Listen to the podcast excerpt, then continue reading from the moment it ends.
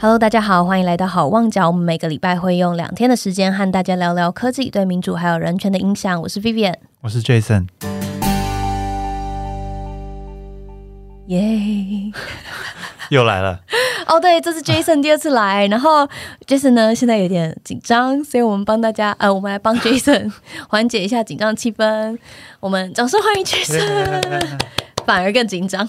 OK 啦，直接开始。好啦，上次大家不知道记不记得 Jason 来聊的时候是讲说，他们家长辈群里面非常多的假新闻，然后那些假新闻就是很多传上来之后，他就把美玉仪这个聊天机器人加进来来纠错，结果他的长辈们就说美玉仪是一四五零的工具。我现在已经放弃治疗了。你现在已经放弃了吗？对。那所以你他们 真的，但我看你，我看你每天好像都还是很认真在回复你长辈的讯息啊。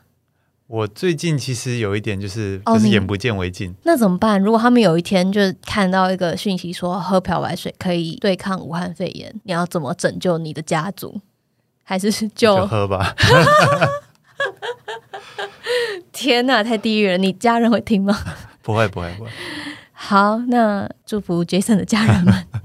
好，那我们今天 Jason 来聊呢。这一次其实很特别，因为 Jason 其他他自己是一个音乐爱好者，所以他自己常常都有在编辑自己喜欢的歌啊、歌单啊，然后就对音乐有多多少少的一点了解。那大家如果记得的话呢，就是我们在 Hoping Crisis 上面上次找到 Terry，也就是 KKBox Group 的 CCO，他来跟我们聊音乐民主化的这个历程，然后还有他觉得音乐啊跟资讯。这个产业变化的过程，今天 Jason 就是也要来用中文，就是我们台湾人长大的这个 我们的视角来聊聊这件事情。那 Jason 现在聊聊说，你你最开始接触你你小时候听音乐是用什么听？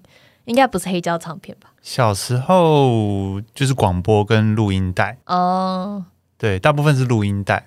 那录音带这这个其实录音带应该维持很长一段时间嘛，因为对我小时候也都是录音带啊，真的。嗯，我都是听录音带，很放心。我我以为我们的年纪已经差太远了。对啊，所以刚开始是录音带，然后还变成 CD，然后开始流行有一个叫 MD 的东西。它是什么？它就是比较小的一个光碟片，然后它可以存更多东西，然后是 Sony 发明的一个格式。MD？对，它叫 MD，Mini Disc。然后不是是它是 CD 之后吗？它 CD 之后。哦，真的。然后同时间，M P 三也开始慢慢流行，这样。所以 M D 是是有点像游戏卡带那种东西吗？它有点像是可编辑的 C D。哦，所以你也可以进去上去编你自己要的，可以，然后可以洗掉，然后重新灌。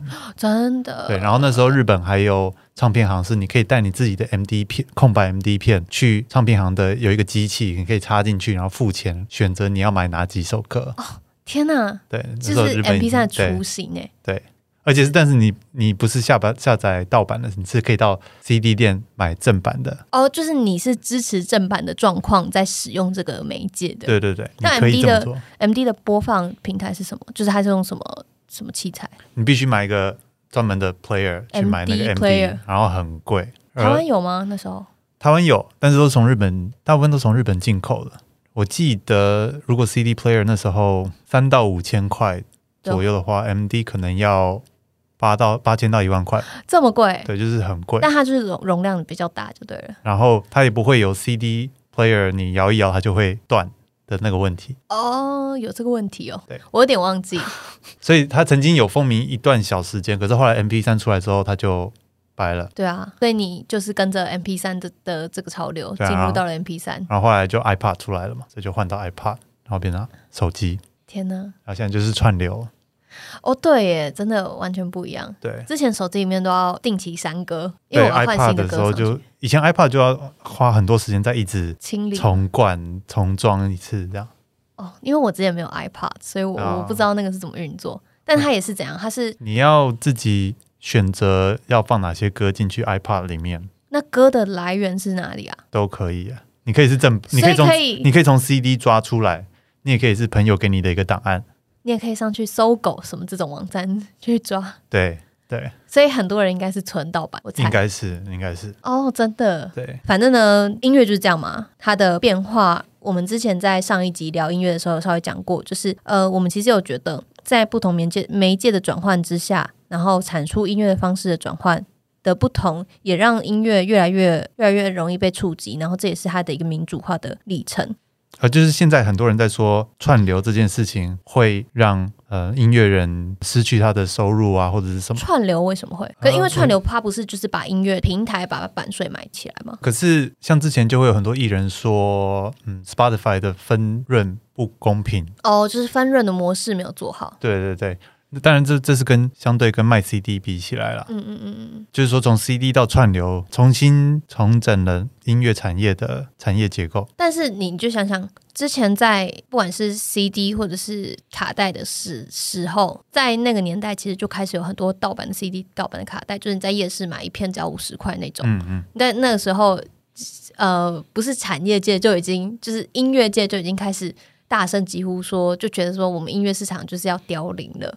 然后觉得现在说好像没有没有希望了，全部就大家都去听那种什么东西就好了。对，但进到嗯，我想我记得 Terry 在里面说，就是说在音乐产业里面的人，还是会想要想办法回到之前的那种做法，然后从中去获利。嗯嗯，去打击盗版。嗯，当初他在觉得串流是个新的模式的时候，嗯，很多产业界的人都还是觉得他疯了，就觉得他没有办法接受。对。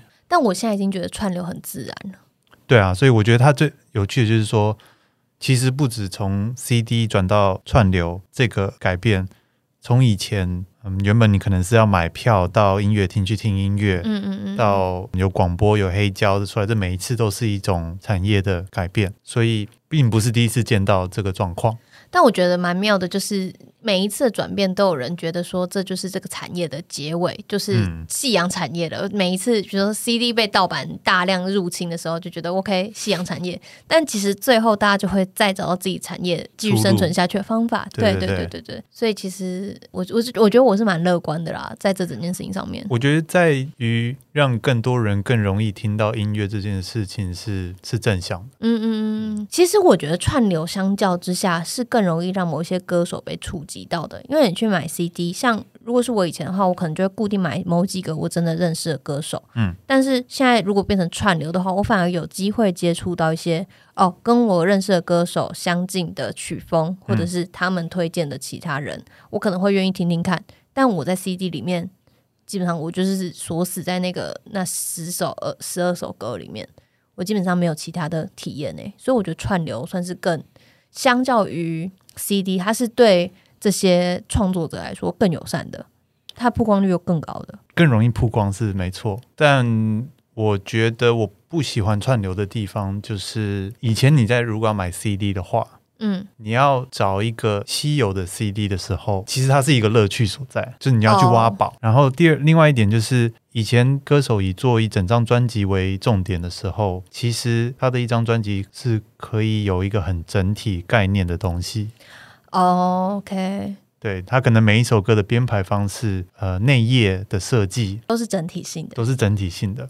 但当你变成串流之后，就全部被打散了，没有专辑的概念。感觉起来你是一个蛮喜欢以前时代，对，对啊，怀念旧时代的人。嗯，那你会觉得每一首歌它背后一定要代表的某一个故事吗？它一定要说一个什么故事吗？专辑一定要有整体的概念吗？它就不能是拼起来就很好听吗？可以，但是它如果有一个整体性的话，它比较能够流传的更久远。例如，例如，好，你可能现在没很多很多人会在社群媒体上发表意见。嗯嗯嗯，发表一篇推文，跟你写一整本书出来，嗯，深度跟它的影响力会不一样。嗯嗯嗯嗯你很容易去消化一则一则一则的推文。嗯，但是当你把这个概念全部写成一本书的时候，它的整体性会更完整。然后你觉得这个整体性很重要？对，就是如果现在大家都不看书，只看推文来吸收新知的话，我觉得不一定是好现象。那你觉得，如果现在以推文或者是现在音乐来说，我可能我每一个歌手，可基本上其实很多，我真的就只有听过他一首歌，因为而且你听听完之后，你就会觉得哦，这首歌听过，但是谁唱的我忘了。或从哪一张专辑里面出来的，我忘了。但以前你就会知道说这首歌是谁的哪一张专辑里面的第几首歌。对，然后他甚至他哪一年出版，然后他那张专辑的概念是什么？那你觉得为什么这个重要？为什么认识一个音乐的它的识别度，就是它的年代、它的识别度，为什么是重要的？难道音乐不能只是大家？轻松娱的、随手可得、方便的哦，应该是说，我觉得在以前这是两种不同的音乐，嗯，然后它是并存的，嗯，那我觉得如果有了串流的话，会让比较有故事的这一部分的音乐会慢慢变少。诶，在串流平台上面有办法说故事吗？就是你有办法？放一整张专辑，然后写专辑理念啊，或者什么的，可以。但是现在人的收听习惯的话，不会习惯去听一整张专辑。对，我觉得我没有这么在意这一切，就是我会觉得 OK，反正能听就听，然后好听，我就是想要捡我好听的。因为有时候你一整张专辑里面，以前那种流行音乐，你很长一张专辑里面，它就主打两首歌，然后就那几首歌好听，然后你前前后后就要忍受很多你觉得很无聊的歌。然后我就觉得好，现在我有串流音乐，所以我现在就可以自己编排，我不需要再去听我觉得很无聊、我不想要听到歌。嗯嗯嗯，对，所以我会觉得哦，那故事的整体性好像就没有那么重要，因为。我觉得跟使用情境有关系，就是我听音乐很多时候只是为了要有一个声音陪着我，我并不是要去享受它带来的那个故事性。对对对。但相较之下，我觉得你听音乐，你的习惯好像更像是你希望从这个里面得到一些除了娱乐的东西。那你觉得你想要得到什么？就是音乐对你代表来说是什么？我觉得就像有人说去看一本书或好，或是跟一个年长者聊天也好。呃，你去听，有时候有一些乐手，他可以做出一张专辑，让你听完之后，你觉得你学到了人生的课题，嗯，然后你对你的人生观可能会因此而改变，嗯嗯嗯嗯，对我是会担心现在的呃串流模式或是歌单的这种。流行会让深刻可以让你改变人生观的那种音乐越来越少，因为大家都只想要做短短的，然后抓住你注意力，嗯，点击率高，然后就过去了。但是以前的话，如果你要传达一整个概念，你可能一首歌是十分钟，嗯嗯嗯，十五分钟，乐手愿意花更多心思去讲他想讲的事，嗯嗯嗯嗯。所以其实很多创作者他会把音乐当成是一个他用来说自己故事，或者是表达他对社会啊，或者是对。经济啊、政治啊等等这种现况不满，然后去做一个这样子媒介，但是在可能更片段或是零碎去吸收资讯的这种平台上面，这件事情会比较难呈现。你有觉得现在越来越少吗？你说一整张对于社会的，比如说他的专辑是在讲社会批判，或是对人生低潮，我觉得我知道都是政治的。像闪灵啊，或者是灭火器啊，这些他们都是很就是要讲一个政治议题，但我不我不会，他们都是一首歌有强烈的代表性，不比如说灭火器，它有岛屿天光跟长途夜车，嗯，然后这些都是我会去听他单曲，因为我觉得他那首歌本身的那个故事性就很强了，嗯，那我不会觉得我要去听他几首其他首歌，OK OK。对，所以单曲里面本身的那个故事性，可能就代表就是就有我要的东西。OK OK，所以可能这跟每个人听的习惯也不一样。对对啊，有可能，但我觉得有跟也跟个性有关啦。可能我个性比较急一点，就是一个急比较急躁的个性。但好，我觉得 Terry 他还有说到另外一个，就是我觉得我自己很印象深刻，就是他在做音乐的时候，因为他完全不会乐器，所以他很多东西都是直接把节奏丢进去，然后去看这个节奏拼另外 A 节奏搭配上 B 节奏，呃，合不合理啊？如果合理，他就觉得 OK，所以他觉得这一切都是非常数学化的。嗯，不会乐器的人也可以创造音乐，你可以接受这样子的形式吗？因为从从我们刚刚的对话听起来，你是一个很在乎意义的人。我不完全认同，呃，我认同是你可以用数学去分析音乐，你的确可以从拼拼凑凑中。创造出一些音乐，但是我认为它只属于某一类的音乐类型，像是电子舞曲类，或者是流行乐，或者是 R&B、Hip Hop 这种很容易利用复制产生的歌。哦，我觉得你会得罪到某些人哦。没关系，就是反正我这些就是个人意见。没有没有，等一下啊，这些之外的还有什么？例如说爵士乐啊，哦，爵士是很灵魂的，嗯，特别是爵士乐，因为你必须要有很多是即兴的，嗯嗯嗯嗯嗯，很多很有名、历史上有名的爵士乐是。现场录音不小心录到的，因为他就再也没有第二次。你叫那乐手弹第二次，他也弹不出来了。嗯，而且他每一次表演他可能都不一样。那像这种音乐无意间出来的杰作，我不认为它是可以拼拼凑凑嗯，凑得出来的。用这种很数学公式化的方式去拼凑，对是比较困难的。对，所以这又带回到我刚才讲的，就是我认为用这种方式来做音乐的话，像那种经典会越来越少。哦，造成我又要得罪人，造成现在流流行乐每一首歌都长得差不多。我必须说，呃，K-pop 的音乐我很常分不出来哪一首是哪一首歌。是不是？然后其实中文流行乐很多啊，我现在没有在听流行音乐了。哦对，但对中文流行音乐很多，其实欧美流行音乐也很多，嗯嗯嗯，日本的也很多。就是他们把一个会流行的旋律走法、会流行的节奏，先把这个公式设定好了，嗯然嗯。后再填歌词拼凑出来，而且我觉得现在很多歌词都没有什么意义，真的。就是把一些中所以，你也是在意意义的人呢、我我就会听了这些歌词，想说一起来公司。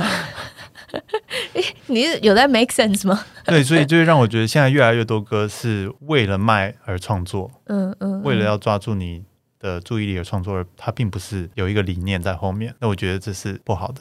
收在这边，这是不好的。啊 我讲严重一点，我觉得这会造成集体弱智。哦 真的很严重。OK，那我们今天就结束在集体弱智这边。如果大家喜欢我们的讨论的话，欢迎大家持续订阅我们的那个好望角，然后到 IG、Twitter 来 follow 我们，然后也到 Apple Podcast 来帮我们点五星评论，然后留言给我们。那今天就先聊到这边喽，大家拜拜。拜拜。